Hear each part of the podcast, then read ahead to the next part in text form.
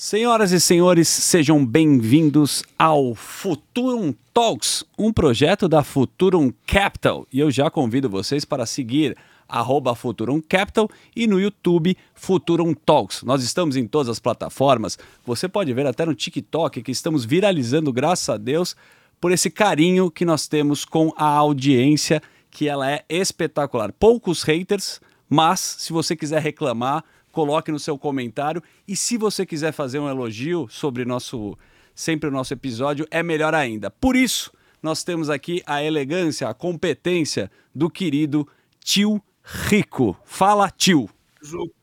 Mais uma semana de a gente conversando aqui muito sobre inovação, sobre carreira, hábitos, sobre tudo.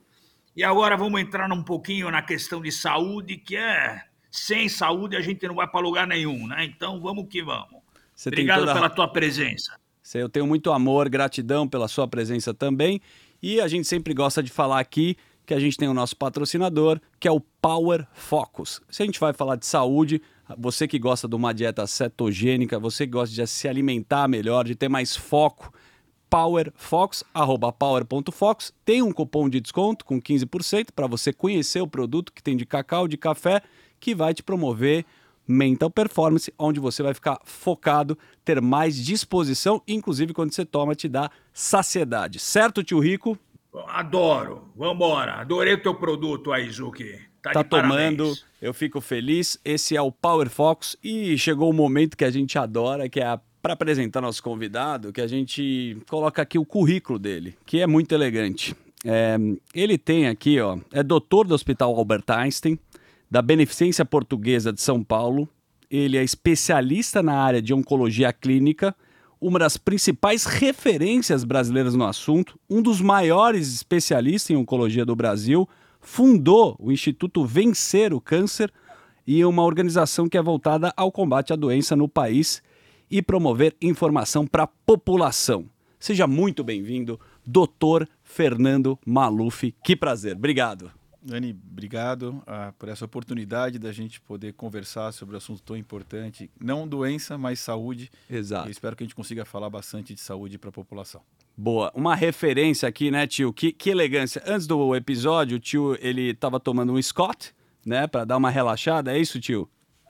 Eu vou, eu, primeira coisa que eu queria conversar com o doutor Maluf é o seguinte: eu não entendo porra nenhuma de saúde, uh, mas eu adoro um uísque. E não só nos finais de semana. Durante a semana, às vezes, a gente abre um vinho, abre uma cachaça.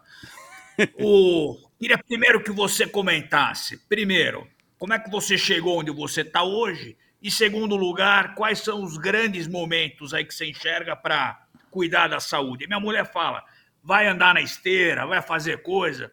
Eu não consigo, porque, porra, já na minha idade, eu adoro um uísque, então eu queria que você comentasse um pouquinho aí, primeiro da tua carreira e depois desses pontos de saúde que acho que são importantes. Os hábitos a gente vai abordar aqui, obviamente, mas a gente começa aí dessa forma honesta do tio. Bom, eu, eu decidi por fazer medicina quando eu tinha seis anos de idade. Uh, dessa idade até os 17, quando eu entrei na faculdade, eu não tive nenhuma outra dúvida do que eu queria fazer na vida. E naquela época eu optei por fazer medicina tão pequeno porque tinha uma coleção que vendia na banca de jornal. Naquela época a banca de jornal era o lugar que a gente comprava Opa. as revistas, chamada Fauna, que era uma coleção que cada fascículo era de um animal, descrevendo todos os detalhes sobre aquele animal. Juntava 12 fascículos, a banca te dava de graça o um encadernamento. E no final do ano a gente tinha então quatro encadernamentos com 48 fascículos e eu sempre tive uma memória Oh. Uma memória muito rápida para as coisas e eu tinha basicamente memorizado tudo sobre aqueles 48 animais. E aí eu falei, bom, tão interessante conhecer os animais, deve ser mais interessante conhecer o ser humano. Eu tinha só seis anos e falei, vou ser médico. E aí eu entrei com 17 anos na Santa Casa de São Paulo, na Faculdade de Medicina. Uh, tive professores maravilhosos que eu sou grato eternamente. Aí eu caminhei para fazer clínica médica na USP. Uh, ah, e depois eu fiz toda a minha formação em câncer no Memorial Sloan Kettering Cancer Center, que é um dos centros mais reputados de câncer do mundo. uh, eu optei por fazer oncologia clínica, na verdade, baseado numa visão espiritual que eu tive terminando a faculdade. Foi a única vez que aconteceu isso para mim, nunca mais aconteceu em nenhuma outra época da minha vida. Eu estava dividido entre ser ou um cirurgião que operava câncer ou um clínico que cuidava do câncer com remédios. E eu estava em dúvida do que eu iria fazer. Uh, estudei brutalmente para tanto ir bem numa prova quanto na outra, que eram as residências. As provas eram diferentes, então eu tive que estudar o dobro para poder até me decidir ir ou em uma ou em outra prova caminhar bem. Eu tive uma visão uh, espiritual que uh, me orientou, que me abriu, ou que na verdade me direcionou para o caminho que eu não tive a capacidade de escolher. Então eu fui escolhido para poder fazer oncologia, porque eu estava realmente completamente perdido entre um e outro.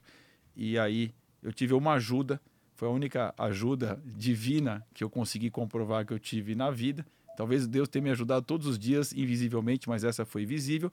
E aí eu uh, caminhei para fazer oncologia clínica, voltei do memório uh, para o Hospital Sírio-Libanês, uh, junto com o Dr. Buzaide. fiquei no Sírio-Libanês de 2001 até 2011, onde nós montamos o Centro de Oncologia do Sírio-Libanês, a residência de oncologia do Hospital Sírio-Libanês. E aí, Buzaide e eu fomos para a Beneficência Portuguesa de São Paulo montar todo o centro de câncer uh, que hoje virou um, um complexo uh, de três prédios de câncer, que é a Beneficência Portuguesa, na época não, não existia isso. E aí também uh, migrei para o Hospital Israelita Albert Einstein para ajudar também no serviço de oncologia e hoje eu faço parte, sou um diretor associado de todo o centro de câncer da Beneficência Portuguesa e também sou membro do, do comitê gestor da oncologia do Hospital Israelita Albert Einstein. E e o fato é que uh, o Zuki falou do Instituto Vencer o Câncer. Uh, isso veio de uma frustração da minha parte, no sentido de que os hospitais que eu trabalho, quem tem acesso a gente, muitas vezes é um percentual minúsculo da população. Uh, e as pessoas que mais precisam e que é o grande, grande uh, número da população não tem acesso. Então, o Instituto foi um modo no qual nós criamos para poder ajudar em, em, largo espectro, não no um a um no consultório, mas com projetos muito grandes as pessoas mais necessitadas do país com diagnóstico de câncer. E aí foi foi a, a, a minha segunda paixão fora a medicina, foi o instituto. O doutor, com todo o maior respeito, o teu currículo daria uns 15 podcasts, né? E impressiona muito, tio, porque enquanto você estava falando, duas coisas aqui que eu quero pontuar. Primeiro, o lado espiritual, que eu quero muito aprofundar, o que, que você recebeu, porque a gente tem a ciência com a fé, que acho que é a junção melhor para trabalhar na tua área. Mas você falando do seu currículo, eu recordei do meu querido doutor Eliova, que era, foi meu avô, faleceu. E uma vez, tio, eu tinha um amigo, tem um amigo, Pedro Exman, que está na tua área, teu colega na oncologia, e ele queria trabalhar no hospital, menino, ele tinha 15 anos. Eu falei, vô, como é que faz para ele entrar no hospital, no Einstein? O que, que você pode indicar? Eu queria que ele desse um emprego para ele. Ele falou: escuta, primeiro ele precisa estudar, depois ele precisa passar numa boa faculdade, depois uma residência. E é muito importante depois ele ler esse livro e, se possível, ele ter uma experiência fora do Brasil. Eu fui fazendo o cálculo e meu avô, com 79, 80, daria mais 20 anos, com 100. E meu avô que Deus o tenha, não está mais aqui, foi uma referência na neurologia e não arrumou emprego para ele e ele seguiu. O que eu quero dizer com isso? O médico, o tempo inteiro, precisa de um livro e cada hora tem uma coisa nova para ser estudada. Então o teu currículo é maravilhoso, mas precisa sempre estar tá se aperfeiçoando e lendo novos artigos com uma doença ou na sua área. Correto? Vendo o teu currículo aqui. Não é isso. É interessante que quando eu me formei, eu me formei em oncologia com 30 anos. Então, apesar de ter entrado na faculdade com 17, foram seis de faculdade, foram três anos de clínica médica e foram quatro anos de oncologia. Então, eu fiz tudo direitinho, sem ser reprovado em nada, mas eu me formei com 30, fazendo todo esse caminho. E quando eu me formei com 30, oncologia não era uma área ainda tão desejada, porque você não tinha ainda tantas opções de tratamento, você não tinha tantas inovações. E hoje, talvez de todas as áreas da medicina, seja a área com maior número de inovações. Olá. E tem vários motivos para isso. Mas o principal motivo é que é uma área de alta complexidade na medicina, que você exige vários profissionais de áreas distintas para poder fazer parte desse grande time de futebol, onde na camisa está o nome do ou da paciente. Essa, esse é o time que a, gente, que a gente usa. Joga para eles, né? Exato. Está o nome da Dona Maria, do seu Carlos. Essa é a camisa que a gente coloca essas 11 pessoas, ou 20 ou 25, para jogar e ganhar um jogo. E é o segundo motivo é que é a doença que vai ser nos próximos pouquíssimos anos a causa número um de morte no mundo. E ela vem passando as doenças cardiovasculares. Então, o fato é que existe uma pressão pelo número de pessoas com câncer, pela complexidade da doença e pelo custo e o gasto que ela gera de um desenvolvimento, investimento e inovação absolutamente enorme. Então, a oncologia que eu fazia, o que eu aprendi quando eu tinha 30 anos, ou seja, há 22 anos atrás, ela é completamente distinta. O que significa? Significa que se eu dormir no ponto por um mês a dois meses, eu vou perder coisas muito importantes da minha área que podem influenciar no diagnóstico, no tratamento e no segmento. Portanto, é o que você falou. É uma constante e diária uh, uh, estudo e reciclagem para que a gente outra vez não fique para trás. Ficar para trás não é nós ficamos, é o paciente fica, porque se a, Gente, não, se a gente não der o tiro certo para matar o bandido, o bandido não morre e aí o paciente que perde. Bonito, hein, tio? É, agora, doutor, deixa eu te fazer uma pergunta. Uh, eu tenho a sensação, eu sou completamente leigo em medicina, mas eu tenho a sensação que cada câncer é um câncer. Câncer no cérebro, no olho, na coluna, na bexiga, é como se fosse um bicho novo. E eu não sei se exatamente cada um tem uma fórmula única para combater, tem rádio, químio, intravenoso, via pílula. Eu não sei se a complexidade vem daí, vem dessa especificidade de cada câncer. E hoje em dia parece que tudo causa câncer. Telefone celular, agora estão falando de refrigerante, de não sei o quê. Adoçante. Fala um pouco disso. Se a complexidade vem dessa questão de cada câncer ser muito específico e do que pode ou não causar câncer, ou se nós estamos descobrindo ainda. Que me parece que, porra, ligou o computador, fudeu, é tudo câncer. Entendeu?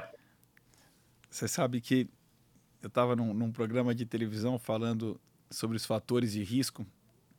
E aí, eu faço muito esporte, eu amo esporte. Legal. Faço esporte todo dia. Eu fui para a academia do prédio e meus vizinhos me contaram, falou, Fernando, eu não vivo mais 10 dias desse jeito, depois do que você falou. Mas o, o, fato é que a primeira coisa, importante da gente entender, grosseiramente falando, cada câncer de uma pessoa é como se fosse uma digital. É individual. É completamente individual. Então, primeiro assim, o câncer de pâncreas é diferente de próstata, que é diferente de ovário, que é diferente de mama.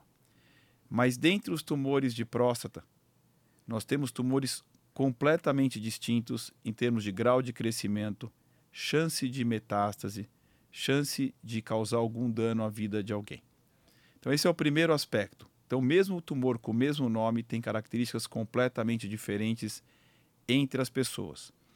Para deixar essa situação ainda mais complexa, tem alguns estudos, tem um estudo clássico publicado numa revista que é uma das mais importantes para nós, chamado New England Journal of Medicine, que avaliou num paciente com tumor renal partes diferentes do tumor analisadas. Então, era o tumor de uma pessoa que foi removido e aí avaliaram em pontos diferentes desse tumor as características moleculares. E, para surpresa, existem diferenças do próprio tumor do paciente entre si. Ou seja, e isso, na verdade, explica por que, que você, quando faz um tratamento, você às vezes reduz o tumor em 30%, em 70%. Porque se as células fossem iguais e todas fossem idênticas, ou você mataria tudo, Perfeito. ou você não mataria nada. Por que, que você mata 30% e 70% e não tudo? Porque à medida que as células vão se proliferando, elas vão ganhando características diferentes da célula mãe. É como se fosse uma mãe que tem filhos que são mais ou menos parecidos com a mãe, que vão ter netos que uhum. são menos parecidos com a avó, que vão ter bisnetos que são menos parecidos com o tataravó. E essa é a complexidade do câncer. O que leva para a gente um conceito de quando a doença é mais avançada, outra vez, o objetivo é sempre diagnosticar precocemente. Que esse é, esse é o principal, né? Esse é o principal. Quanto, quanto mais a gente se antecipa ao diagnóstico, mais curativo, menos tratamento, menos efeitos colaterais, menos custo. Mas na doença muito avançada, o que a gente já entendeu baseado nesses estudos, dessa complexidade e da diferença entre as células do próprio paciente, é que um tratamento só raramente é curativo. E por isso que a gente entende o conceito de você combinar vários tratamentos para atacar células diferentes vindo da mesma célula mãe de modos distintos e conseguir outra vez eliminar todas. Então esse é um conceito super importante. Em relação ao fator de risco, a gente tem os clássicos: obesidade, cigarro, dieta e sedentarismo. Essa tríade hoje ela é tão frequente causador de câncer quanto cigarro, que até 10, 20 anos era a causa número um. Nós então, temos... mau hábito alimentar, ele está no mesmo nível do que um cigarro. Sim. Mau hábito alimentar, geralmente, o que, que vem junto com sobrepeso, obesidade e sedentarismo. Geralmente é um pouco de uma, de uma certa de uma tríade. Cigarro, álcool também, álcool pouca quantidade menos problema, mas é problema. Média quantidade aumenta o risco, mais alta quantidade e frequência também, aumenta mais ainda. Desculpa aprofundar, porque a gente tem audiência aqui, isso é extremamente interessante, como o tio colocou aqui. É, primeiro que o mais legal é tirar o tabu né, da doença, que é o que você consegue fazer muito bem. Mas quando a gente fala de hábito alimentar, o que é hábito alimentar? É meter um X-bacon com uma maionese verde que você adora, tio? é um iscão, é, o que, é, que é sedentarismo? o que, que é sedentarismo, qual que é a quantidade, porque a gente tem também a possibilidade né, de ter uma alimentação, obviamente que a gente já tem o açúcar, né? a gente sabe muito o que faz mal, mas eu acho que é a quantidade também, né? É, eu diria que além da quantidade, o que é a frequência. Frequência. Assim, o que, que eu sempre falo? Cigarro é uma coisa que, teoricamente, a gente deveria literalmente passar longe. E aqui não tem nada de moral que eu estou falando. Certo. Isso vale para os vapors. É, isso é interessante, tá. porque a turma da Faria Lima adora, né? Fumar um vapor. Isso aí também. Olha, eu, eu, eu não lembro de ter visto os pulmões tão, pulmões tão danificados em jovens fumando vapor quanto eu vi recentemente. São pulmões de senhores e senhoras de 80 anos é que fumaram a vida inteira. Escuta, a turma fuma um negócio é, que vicia, é né? Cortar essa porra. Você adora é, essa merda. Eu, eu, vou te falar, eu não fumo, graças a Deus, não, não fumo mais, mas eu já fumei isso daí e o vício é terrível, né? É... Por dois motivos. Porque o, o vapor tem, tem três fatores importantes. O primeiro, ele tem o mesmo grau de. Ele tem mais de mil substâncias tóxicas, como tem o cigarro. Dois, ele tem os aromáticos para dar o sabor Uhum. O sabor gostoso. Lógico. De uva, de framboesa. Watermelon. Exato. e os aromáticos também são cancerígenos. E três, tem uma melhor apresentação visual do que o cigarro.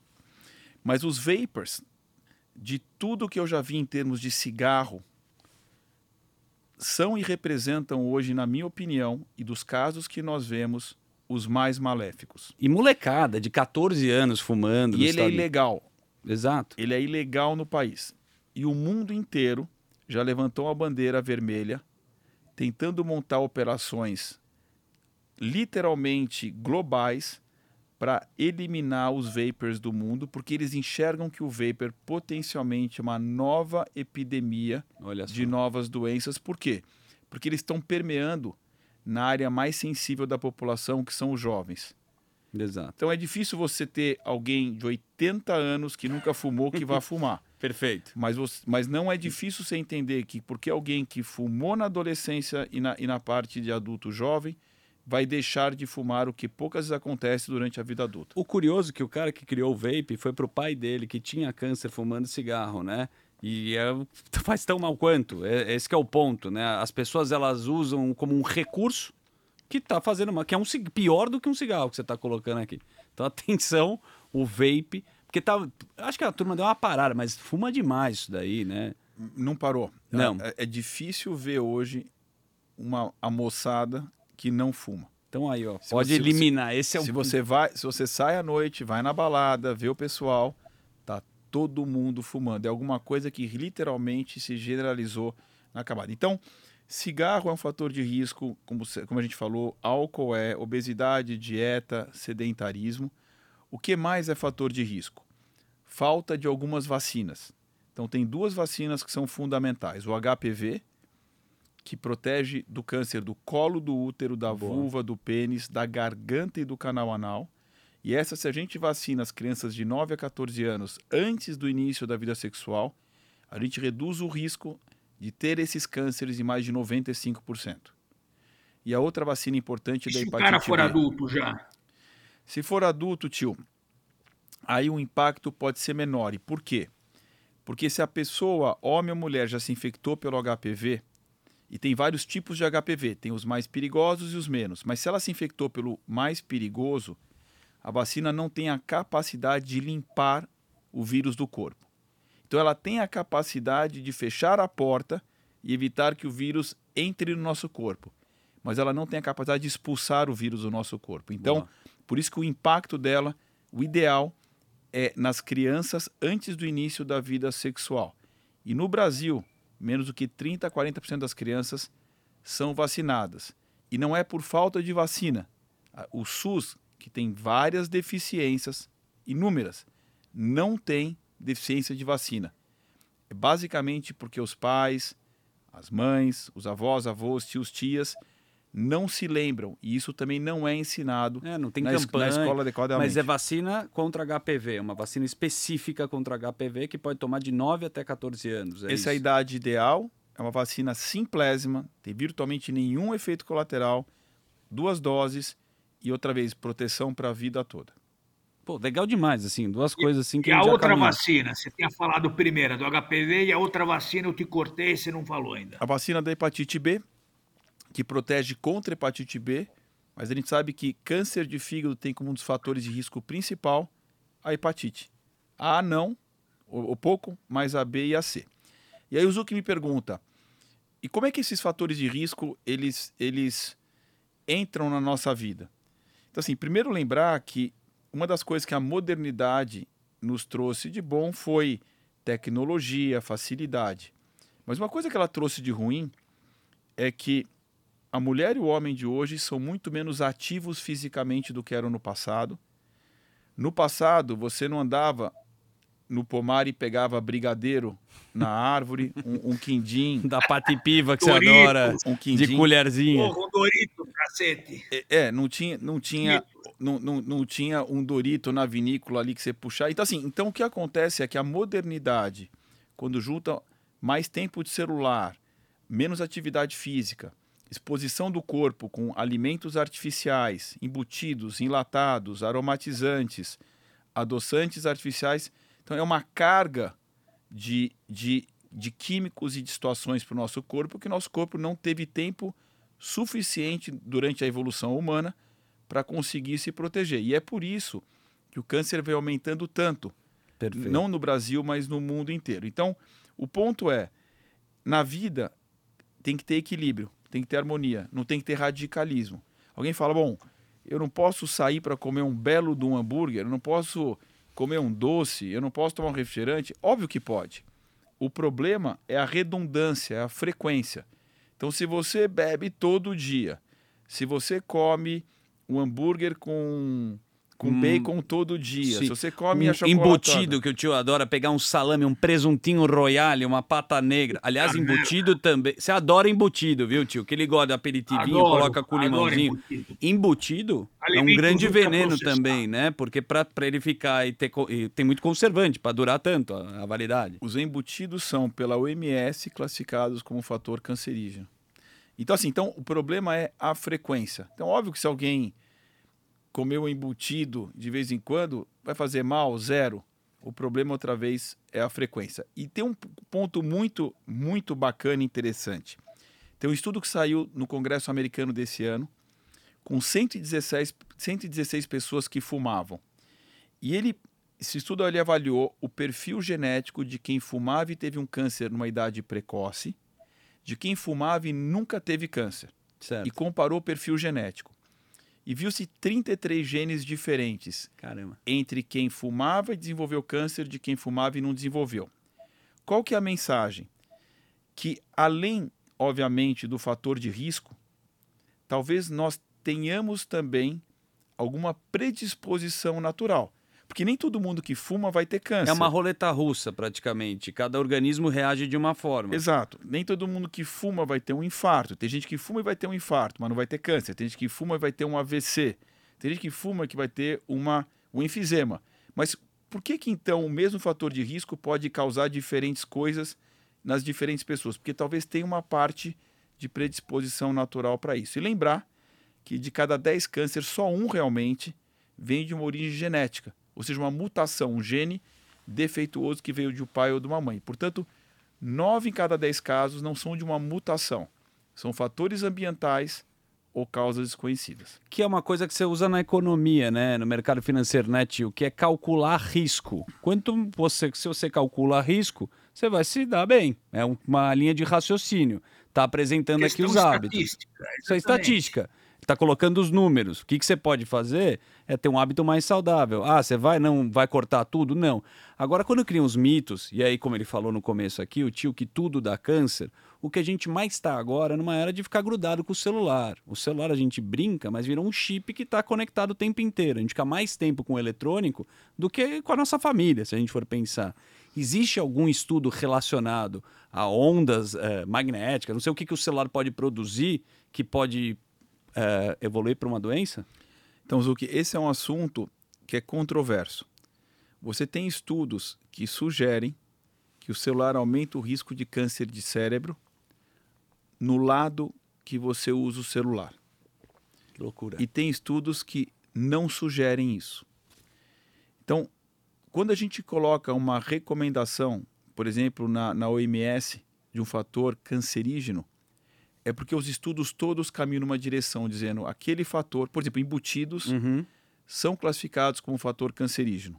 Já está. Na OMS já falou que é. É, porque os estudos todos caminham para essa direção, uh, às vezes com alguma variação do tamanho do risco maior entre um estudo e outro, mas todos caminham para essa direção.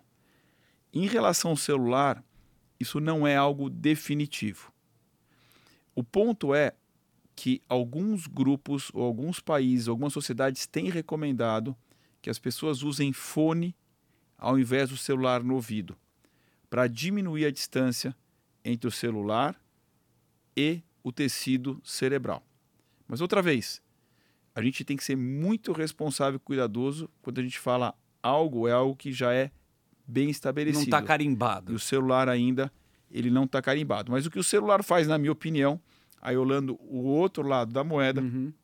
é que o celular e, e, tudo que vem, obviamente, não é o celular, né? Por trás dele, né?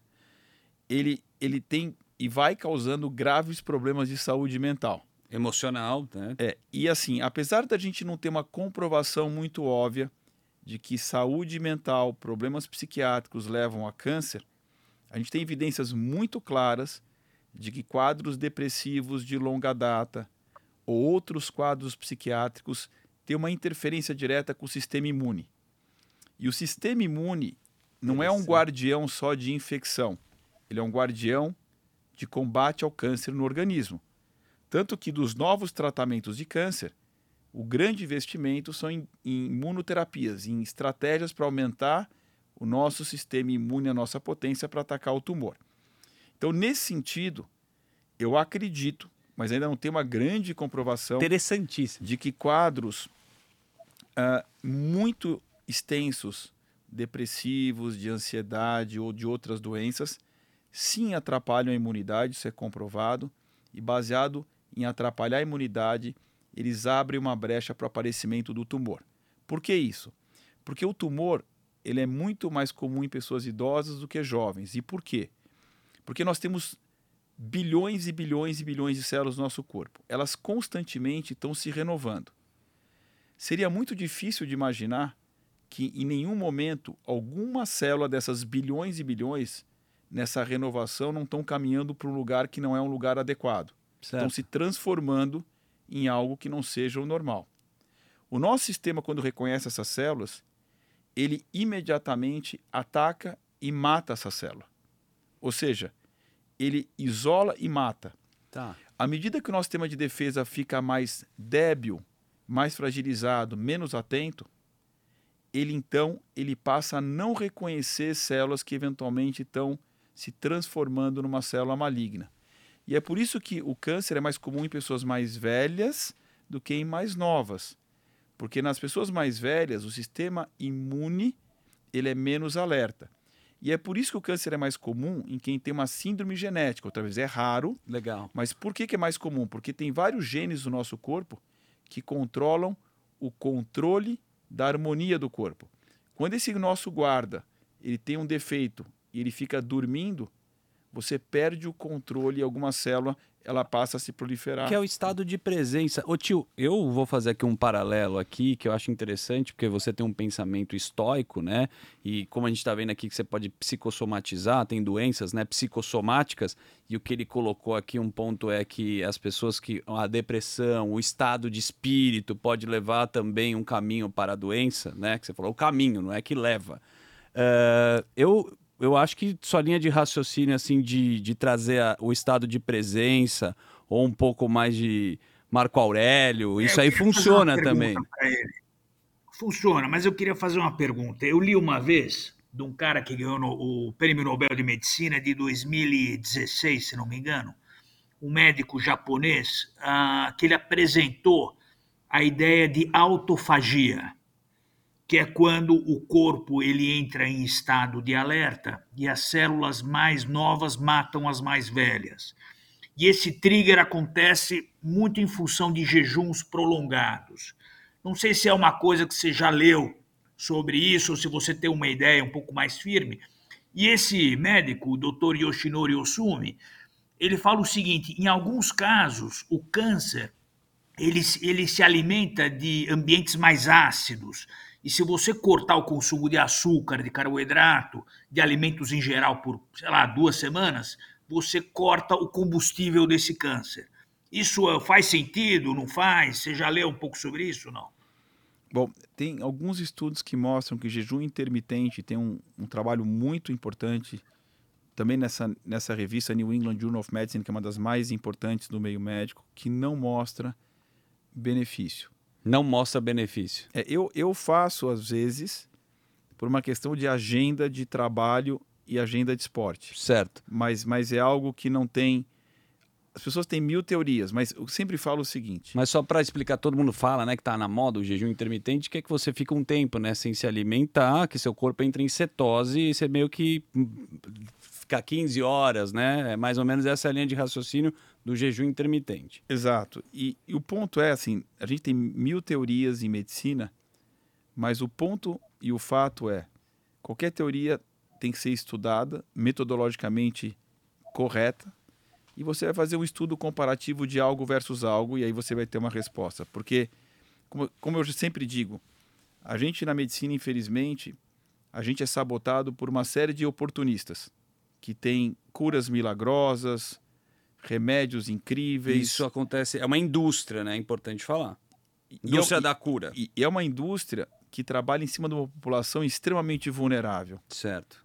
Que está que tá remando, às vezes em mar revolto, às vezes contra a maré, que vai se agarrar em qualquer tipo de bote que vê. Então, o ponto é que nós médicos, nós somos fãs número um, e eu me incluo nisso, em qualquer estratégia que seja melhor do que o, do que o existente, do que melhor do que o padrão, mas tem que ser estudada do modo correto, sério. Esse é o primeiro ponto. Quando a gente vai para a questão das dietas, a gente não tem nenhuma evidência que dieta é, abatendo meios ácidos é boa. A gente não tem nenhuma evidência que dietas cetogênicas são boas. Eu entendo que alguém tem uma teoria por trás, uhum. mas não tem nenhum estudo que não tem na literatura médica algo específico que pode. Não. O que a gente tem, isso é super importante, a gente fala de fatores de risco para evitar que alguém tenha um câncer. Mas tem fatores de risco para que o câncer volte a mais além do tratamento que foi empregado. Então, vou dar um exemplo. Tem estudos em câncer de mama e de intestino que então o paciente já tem o diagnóstico. Então, os pacientes são tratados do mesmo jeito, Uhum. mesmo cirurgião, mesma cirurgia, mesma radioterapia, mesmos remédios. E você divide em dois grupos: pacientes com câncer de mama ou intestino, com dietas ricas em açúcar, ou seja, com alta frequência de açúcar, versus dietas pobres em açúcar. Certo. Você consegue, com dietas pobres em açúcares, reduzir o risco da doença voltar em 30%. Outra vez, todos tratados do mesmo jeito, Perfeito. a única diferença é a dieta. Exercício físico.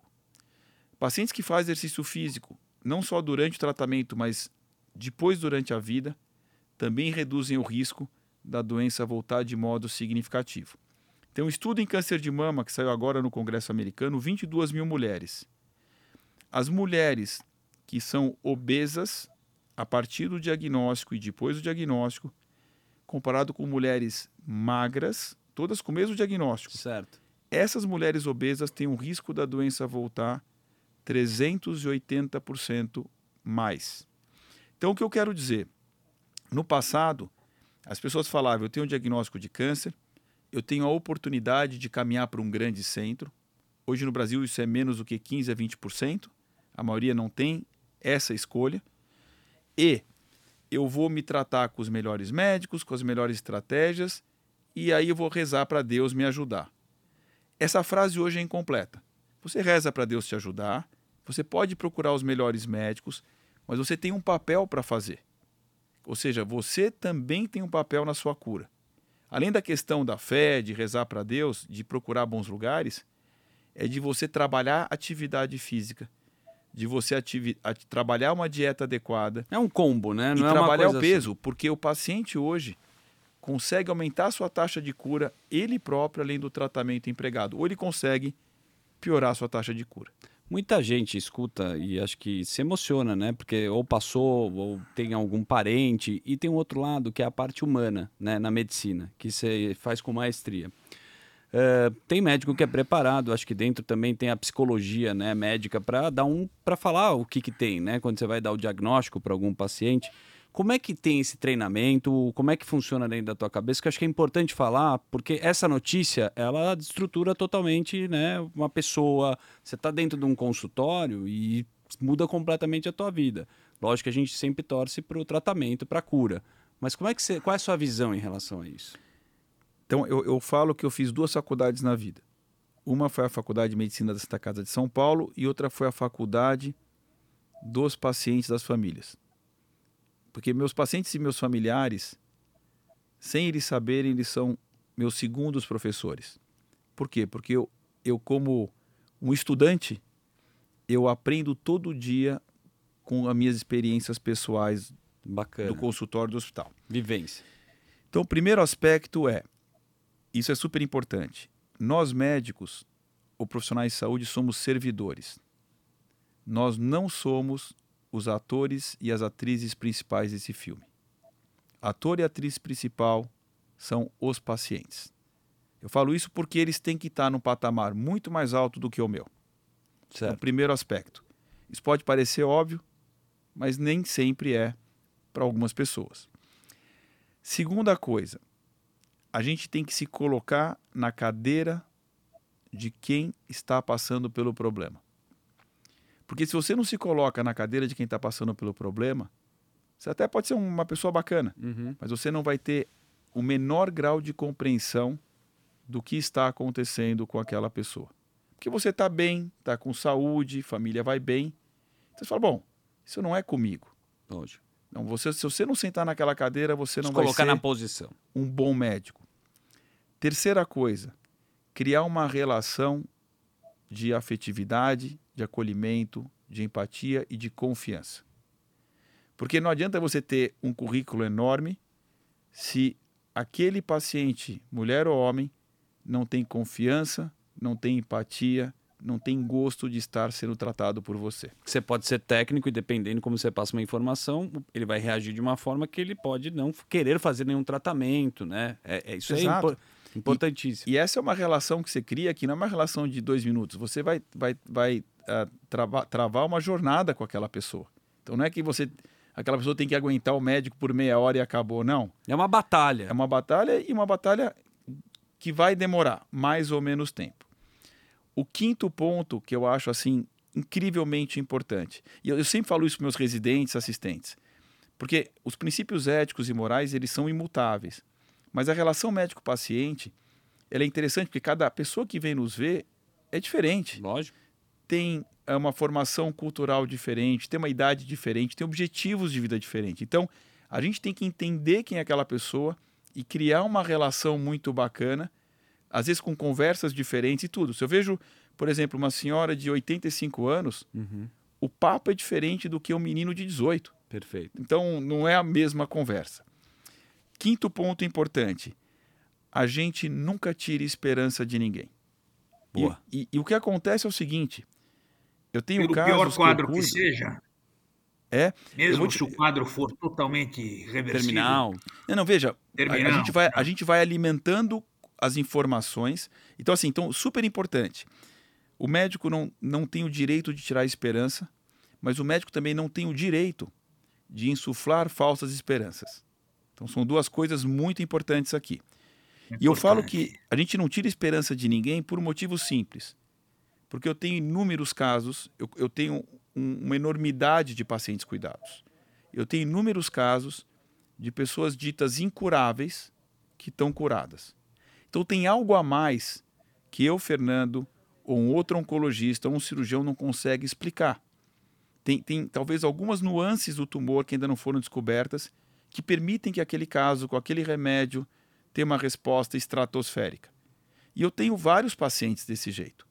Então, o que me leva a falar que, primeiro, eu não tenho bola de cristal, eu sei as estatísticas todas de cor, mas elas servem como algo orientativo, não como uma regra específica para cada pessoa. A medicina não é matemática. Absoluto. E ela não é matemática. Esse é um ponto importante. Então, eu não tiro esperança de ninguém, mas eu, obviamente eu também não, não insuflo esperança ah, ou, ou- ou informações Lógico. que, que, que não existem. Sétima lição, super importante. Nós médicos somos falíveis. A gente erra. E quando eu falo erra, não é operar a perna errada. Não é assim, a pessoa fraturou a perna direita e o médico. Perfeito. Eu estou falando o seguinte: quando a gente vê um paciente, a gente pondera risco-benefício. Tem uma balança invisível na minha frente. O paciente não vê, a família não vê. E essa balança invisível tem um lado dela que é o risco, outro benefício de qualquer tratamento. O que a gente faz estudando muito, sabendo a literatura profundamente, cuidando de tanta gente, é tentar fazer sempre a melhor estimativa para escolher o melhor caminho. Mas isso não é matemático. Eu vou dar um exemplo.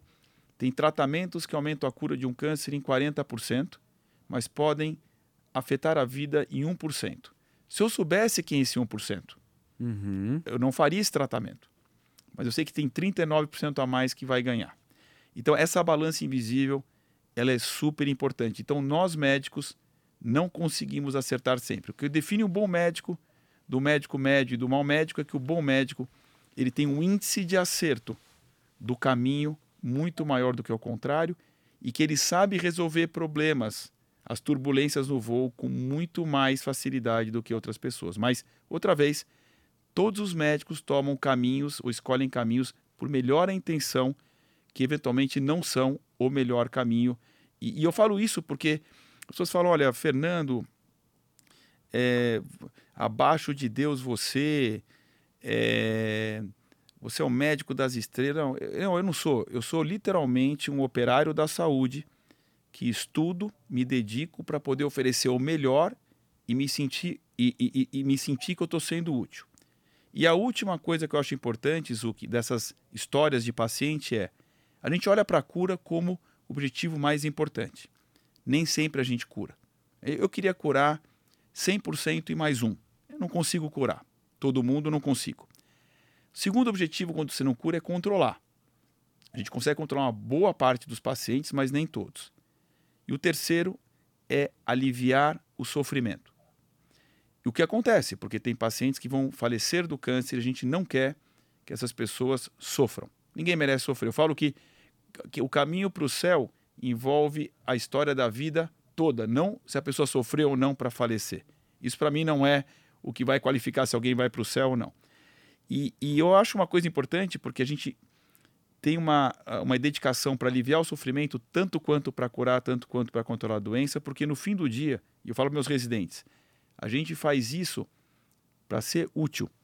Então não é que eu, eu sou mais útil curando do que aliviando o sofrimento. Tudo é importante dependendo da situação. Muita humildade. O podcast é muito risco, pouco ego, né? Que a gente fala aqui, né, tio? Um médico, muito amigo, ele fez uma piada uma vez, e você tocou num assunto assim de muita humildade, mas é uma piada do médico, que eu não vou citar ele aqui, que talvez ele não queira que eu fale. Mas ele falou a diferença entre Deus e médico é que Deus sabe que ele não é médico. Entendeu? E, e às vezes o médico pode achar que ele é Deus. Essa é a brincadeira o... relacionada ao ego. E, e, e, você tem uma muita humildade em saber disso. Porque dentro da tua Isso é profissão. É importante. Doutor, né, né, muito legal você pontuar. Diga lá, Queria fazer uma pergunta. É, na tua visão, aumentou durante a pandemia os casos de câncer? O Covid, uh, você consegue perceber já alguma variância, alguma, algum aumento dos casos de a relação entre Covid e câncer? E quais tipos de câncer isso tem apresentado? Você consegue fazer uma comparação já ou ainda é muito cedo? Não, já dá para fazer. Então, o que, que a gente teve? A pandemia ela foi desastrosa porque ela ceifou no Brasil mais 600 mil vidas, aliás, 700 mil vidas, mas ela teve vários efeitos paralelos. Quais foram eles? Como houve o lockdown, e porque era uma medida que julgou-se que era a melhor medida, deixou-se de se fazer por mais ou menos dois anos no país e no mundo inteiro os exames que a gente chama de preventivos. Então, vou dar um uhum. exemplo: mamografia e ultrassom de mama para as mulheres a partir dos 40 anos, PSA e toque retal para o câncer de próstata a partir dos 50, colonoscopia para tirar aquelas, aqueles pólipos intestinais que podem virar câncer, o exame do Papa Nicolau do colo de útero. Então, esses exames deixaram de ser feitos por dois anos. Qual foi o impacto disso? O impacto é que você teve um número de casos no biênio sequente muito maior em termos de doenças avançadas do que você teve nos outros anos. Por quê? Porque vários pacientes foram procurar os serviços médicos não porque um exame estava alterado preventivo, que é o ideal. Quer dizer, a pessoa não tinha sintoma, fez um exame, encontrou ao acaso, que ótimo, trata, cura e segue. Aqui não, as pessoas foram procurar os serviços médicos quando os sintomas já apareceram. E lembrar que quando você tem um câncer e tem sintoma, geralmente ele tem um, um tamanho maior do que quando você o encontra incidentalmente, que a gente chama. Então, o primeiro aspecto é o número de casos de cânceres avançados, ele aumentou de modo significativo no país e no mundo inteiro. E como câncer e cura têm uma relação exatamente linear com precocidade do diagnóstico ou não, o que aconteceu é que a mortalidade aumentou muito do câncer. Por quê? Porque o diagnóstico de doença avançada aumentou muito, o diagnóstico de doença precoce diminuiu muito nesse período da pandemia, sem falar, obviamente, que teve vários tipos de limitação de leitos e materiais por causa da questão do lockdown, né? dos, dos hospitais lotados. Então a mortalidade por câncer no mundo aumentou, dependendo do país, dependendo do câncer, entre 20% a 40%, comparado com 98% para trás, por um efeito da pandemia. Mas isso não vale só para câncer. Mais gente morreu do coração, mais gente morreu de outras doenças por causa da questão, não só do lockdown, mas porque não tinha leito. Não tinha leito. Não estamos falando. E, a falta de leito, isso é tão interessante, não foi só no sistema público as pessoas não tinham leito nos hospitais privados também. Quer dizer, eu falo que aqui foi uma democratização ao contrário da saúde. Quer dizer, não importa se a pessoa tinha mais ou menos dinheiro. Tinha gente que não tinha onde internar. Então, a pandemia teve um efeito catastrófico, sim, porque matou muitas pessoas pelo Covid, mas teve muitas mortes secundárias ao Covid, mas que a gente não enxerga como por infecção, que não foi pela infecção, uhum. mas foi por todo as consequências do sistema. E é um outro assunto que é abordado, que você falou das vacinas, né? Vacina contra câncer, a gente teve as vacinas contra a Covid e sempre existe teorias, né? E é bom um médico esclarecê-las. Essa história de vacina, né? Que teve uh, esse assunto que foi pendente, tem alguma relação das vacinas que elas ajudaram pra caramba, na minha humilde opinião, não sou médico, né? Porque vem narrativas em relação com câncer, sendo direta a minha pergunta. Zero. Zero. Zero. Inclusive, eles têm usado agora a vacina é, do RNA, que foi uma das vacinas, a vacina que mais da proteína te, teve êxito, ah, para tratar pacientes com melanoma, que é um tumor de pele grave, reduzindo o risco de volta da doença em 44%. Agora estão avaliando essa vacina em câncer de pâncreas. E eu acho que esse é um assunto tão importante, o que é o seguinte. Ah, eu acho que o médico ele tem que ser mais comunicador do que ele é hoje. Certo. A gente tem um papel de tratar pacientes, a gente tem um papel de pesquisador, eu tenho um papel também de, de liderança nos serviços que a gente que a gente trabalha, eu tenho um papel de, de fundador de um, de um instituto ao vencer o câncer. Mas o médico tem que ser um comunicador maior do que ele é. Porque a informação é uma arma muito importante para você prevenir, para você orientar, para você dar um caminho para as pessoas. Mas a informação mal dada, mal feita, maliciosamente ou não, ela pode ter um efeito nefasto. E eu acho que é muito importante no país a gente começar a fazer uma monitoria da informação. Porque, outra vez, uma informação mal dada pode, pode tirar vidas. Então, eu sou uma pessoa assim muito séria de falar que pessoas que maliciosamente disseminam fake news, na minha opinião, elas devem ser severamente punidas. Porque a gente não está vendo exatamente como alguém que dá um tiro em alguém num, num trânsito, uhum. a bala entrando e a pessoa morrendo. Mas tem uma cadeia de pessoas que vão ser gravemente afetadas por uma má informação, dependendo do canal e dependendo outra vez da amplitude que essa pessoa tem. E eu falo isso porque, vou dar um exemplo. Recentemente, um médico brasileiro que estava nos Estados Unidos curou, tá, curou câncer de próstata com uma coisa de termorregulação. Certo. Isso foi anunciado na imprensa. Me chamou a atenção porque geralmente o jornalista, quando vê uma informação dessa, faz uma checagem e não houve, na minha opinião, uma checagem adequada. Ele publicou. E aí, óbvio, tem, no Brasil são 700 mil novos casos de câncer por, por ano. Alguém vê aquilo, uhum. uma termorregulação, nossa, uma coisa incrível, cura Curou. câncer. Quer dizer, as pessoas muitas vezes não têm esse discernimento.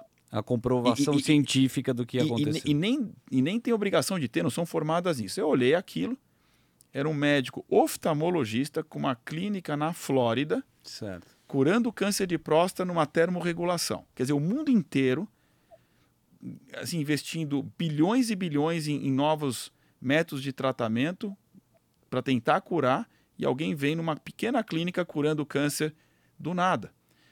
E óbvio, os pacientes todos, 500 mil WhatsApps. Doutor Fernando, eu tenho, posso usar isso? Posso ir para tal lugar? Então, o que eu quero dizer, a informação é poderosa para o bem, a informação é poderosa para o mal, mas quando é para o mal, as pessoas têm que ser, na minha opinião, severamente punidas. Por isso que eu estou te perguntando para você esclarecer. Deixa eu falar aqui, na Futurum, né? Futurum Capital, que a gente fala tanto, a gente adora inovação. E um tema aqui recorrente é Health Tech, que o tio adora falar sobre isso. Tio, quer puxar o assunto? Porque tem tanta startup, né, que você gosta de investir e o avanço tecnológico é. na medicina, assim, é uma coisa que a gente adora comentar, né, tio? É, o que a gente fala muito aqui, doutor, é o seguinte: é que a combinação da tecnologia com algumas uh, áreas, seja no setor industrial, no setor bélico, no setor de de desenvolvimento tecnológico puro e principalmente no setor de health tech, se você linkar o desenvolvimento da inteligência artificial, você consegue criar uma infinidade de possibilidades de cura, de avaliação precoce de problemas. Então, eu queria saber, claro que a medicina ela vem avançando, mas ao mesmo tempo eu acho que a gente tem um espectro avançado, mas ainda muito primitivo. Uh, e eu queria saber, na tua visão, aonde que a inteligência artificial entra para poder ajudar a gente a crescer exponencialmente numa possível cura de vírus, de novas pandemias, de câncer. É, a inteligência artificial com health tech, para mim, é o sweet spot do negócio. Agora, em Israel tem muita coisa acontecendo, no Brasil, muito pouco ainda. Fala um pouquinho para a gente sobre isso. Então, isso é super importante. E esse, na verdade, é um caminho, graças a Deus, sem volta. Tá? Eu vou dar alguns exemplos. tem dois estudos publicados numa revista chamada Lancet, que é uma das revistas também mais uh, reputadas na nossa área. Inglesa. Exato, que mostra que quando você treina, entre aspas, o computador, depois de ele ter lido milhares de casos de câncer de próstata, ele consegue dar um diagnóstico do câncer e da graduação dele mais preciso do que patologistas. Olha isso.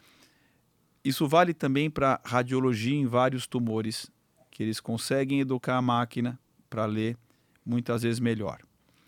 Isso não significa que a máquina vai substituir o homem, mas significa que isso pode ser, número um, complementar, e número dois, pode ser uma ótima alternativa, principalmente para países subdesenvolvidos que nem o nosso, que tem muitas vezes uma limitação de pessoas trabalhando num hospital ou numa clínica ou num sistema.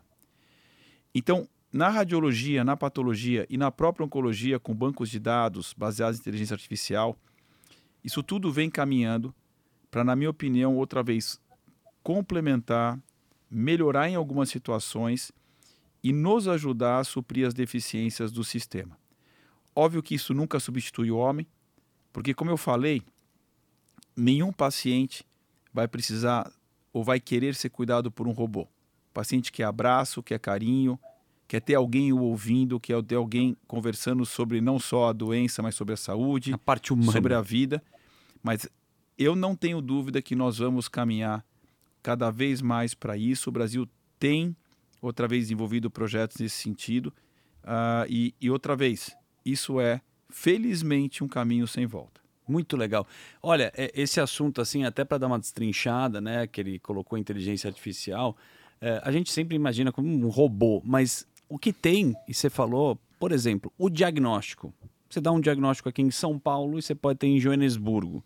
Pela literatura médica, você vai ver o que aconteceu com outro paciente e se isso se repete. Então, como a máquina tem essa capacidade de armazenamento né, de informações, eu acho que é aí que está um grande avanço, como você colocou. Isso é uma coisa incrível para a medicina, né? Cada vez mais forte. É, já é utilizado, porque a gente sabe também que equipamento né, tecnológico né, para cura do câncer ou para o tratamento não é barato. É, e eu sei que você tem um instituto que ele faz um trabalho muito bacana e para até auxiliar as pessoas que não têm esse poder aquisitivo. Mas juntando tudo que a gente está falando aqui, como é que você vê o Brasil, o que, que você está vendo lá fora e o que você consegue trazer é, da tecnologia para o tratamento? Então, assim, se a pessoa tem direito a, a, a um hospital israelita Albert Einstein, a beneficência portuguesa, que são dois centros que eu trabalho, que são dos mais reputados do país no combate ao câncer, além de outros, como o Hospital Sírio-Libanês, essa pessoa tem todas as ferramentas disponíveis aqui que ela teria fora do país. Só que essas pessoas representam um percentual muito pequeno. E aí o desafio são naquelas 80% das pessoas ligadas ao SUS, e o SUS tem coisas muito boas, mas na área de câncer existe um déficit enorme. Certo. E por que, que existe um déficit enorme? Porque é uma área de alto custo. Você precisa de multiprofissionais trabalhando, você tem radioterapia, você tem cirurgia, você tem drogas caras, imagem. Então, é realmente uma área que tem um consumo de pessoas e financeiro absolutamente enorme. E, obviamente, você tem gaps muito grandes. Eu vou dar um exemplo. Nós, esse ano, no Congresso Americano, nós apresentamos um trabalho do Rio Grande do Sul com 130 mil pessoas com câncer, comparando a mortalidade de SUS versus não SUS. Certo. A mortalidade em quem está no SUS que tem um câncer de mama é 40% maior. Do câncer de próstata, 40% maior. Câncer de intestino, 40%. Se a pessoa tem um câncer de estômago ou de cavidade oral, 60% maior. De pulmão, 30%. Então, óbvio que se você tem diagnósticos mais tardios e menos armas, por exemplo, no SUS, 70 mil brasileiras e brasileiros que teriam que fazer radioterapia por ano deixam de fazer porque não tem máquina. Tem equipamento para o cara ser atendido. Não.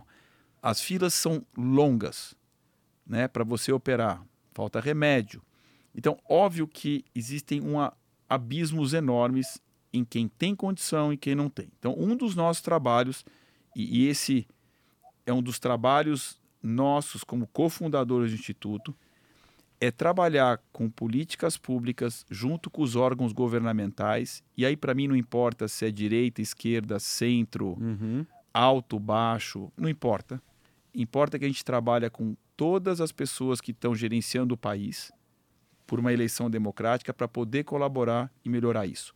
A gente cria projetos fantásticos. Um exemplo disso, nós estamos montando, já montamos, O Instituto chama Vencer o Câncer. Vencer o Câncer. Nós montamos centros de pesquisa em áreas pobres do país, dentro de hospitais públicos, para poder estudar drogas promissoras contra o câncer. Essas mesmas drogas estão sendo estudadas no Memório de Nova York, Legal. na Harvard. Então, então são centros públicos que não teriam acesso a nem o básico, mas que vão ter acesso à tecnologia de ponta. Nós já temos seis centros montados, Zuki. Um no Amazonas, no Pará, no Maranhão, Incrível. Paraíba, Bahia e Mato Grosso. E nós vamos no próximo, agora nos próximos 12 meses, caminhar para mais 6 a 12 centros no país. Então o que, que eu acho? Acho que tem várias alternativas. Não é fácil de resolver isso. Orçamento curto, gestão complexa, tem mil problemas. Mas eu acho que existe caminhos, se não é para consertar 100%, para suavizar Boa. essas diferenças. Instituto Vencer o Câncer. A gente vai colocar aqui também aqui no GC o, o site é vencerocâncer.org.br. .org.br. Lá você entra no site, tem as informações, imagino que você também pode colaborar, né? E eu vou te falar uma coisa, uma experiência que é muito bacana da vida é você visitar um hospital de câncer para, inclusive, você ver, eh, valorizar mais tua vida e ver a luta de um paciente e os médicos, cara. A parte humana é uma coisa assim muito, muito especial. A gente vai ter que finalizar essa entrevista, que foi meio que uma consulta e meio uma aula para a população. Foi muito bacana, né, tio? Foi incrível. aqui. Adorei. Adorei, doutor. Muito bom conversar com você. Mas eu quero que você deixe a mensagem. O que foi espiritual que te tocou para ser médico, que foi no começo dessa entrevista? Qual foi o seu chamado para a gente finalizar aqui? Que faltou só você falar o que, que você recebeu. Eu, eu vi um filme chamado My Life, que era do Michael Keaton e da Nicole Kidman. Ele era um paciente com câncer de rim avançado. Ela estava grávida do primeiro filho. E, e a tônica do, do filme é que ele sabia que ele não ia suceder. Na Certo. época não tinha remédios para isso. Então ele foi gravando uma série de vídeos para ensinar o filho a como fazer esporte, a como namorar, a como se portar. Então a tônica do filme era esse. E quando eu saí do filme, do cinema, na época do Belas Artes, Aqui na Consolação, Na maravilhoso. Consolação. Pipoca doce fantástica na frente. eu My Life. My Life, eu, ta- eu tava andando, eu morava bem pertinho, e aí eu senti um tubo de luz na minha, na minha cabeça. De um lado esquerdo da minha visão, eu vi um filme Super 8 do, do momento do meu nascimento, passando por todos os detalhes da minha vida, e do meu lado direito, ah, no meu campo visual direito, uma estrada cheia de vegetação onde tinha bifurcação para a direita ou para a esquerda. Porque lembrar que eu estava dividido, eu não sabia se eu ia querer ser um cirurgião ou um clínico. Eu Certo. sabia que eu queria cuidar de pacientes com diagnóstico de câncer. Caramba. E eu, e eu nunca tive dúvidas na vida. Nunca. Pra, se eu queria medicina com seis anos, sempre fui uma pessoa muito certeira. Perfeito. Mas, mas eu estava perdido. E eu estava pedindo e rezando por uma orientação. É, eu estava pedindo uma orientação, porque achava que não tinha capacidade de decidir por mim só. E aí, ah, essa estrada foi bifurcando e eu fui escolhendo os caminhos até que eu cheguei num lugar que era uma grande fonte de água iluminada, onde não tinha mais direita esquerda, era, era uma fonte na minha frente. O filme Super 8 terminava naquele momento com, comigo me enxergando na avenida. E, e naquele momento eu tive exatamente uma mensagem de qual era o meu caminho, qual era a minha missão. E a luz desapareceu da minha cabeça. Eu lembro que eu eu eu, eu, eu estava mais ou menos dois quarteirões de casa e eu não consegui praticamente caminhar até minha casa. Eu estava absolutamente exaurido. Deve ter durado uns 8, 10, 12 minutos. Eu não consigo lembrar direito. Aí eu reuni meus pais no dia seguinte. Eu sou uma pessoa muito família, né? Uhum. Meus pais são muito participantes da minha vida. Agora minha esposa, eu estou grávida agora da minha, da Pô, minha, parabéns. da minha primeira filhinha. E eu reuni meus pais no dia seguinte. Falei, pai, mãe, meus irmãos. Aí eu falei, olha, eu tive uma visão. Isso nunca me aconteceu, mas foi um pedido meu. E na verdade, é, esse é um caminho que, que, que me foi dado para fazer. Não é nem que eu escolhi, foi me dado para fazer, porque eu tenho certeza que esse é o caminho que me escolheram e que eu vou agora caminhar. E o meu currículo todo era cirúrgico. Caramba. Então eu tive, eu fiz todo um caminho ao contrário, e aí eu prestei as provas, e aí uh, uh, eu, eu acabei fazendo clínica e virei oncologista clínico. Olha, só no Futurum Talks, um médico abre o coração, hein, tio, para mostrar que ele já foi iluminado e teve uma visão. Misturamos a fé com a medicina, com esse papo espetacular. Muito legal a tua história, mas a gente quer convidar a turma, que a gente vai agora fazer uma entrevista para a nossa comunidade, que a gente tem aqui. Aliás, quero agradecer muito a nossa audiência. Quero te agradecer dessa parte que a gente faz ao vivo aqui. Obrigado, Fernandão. Semana que vem estaremos de volta com outro convidado. Sempre uma aula, sempre uma experiência de vida. Hoje emocionante, eu acho que foi muito esclarecedor para a turma que acompanha a gente aqui no Futurum Foi Talks. maravilhoso. Beijo grande, Beijo tio. grande. Obrigado.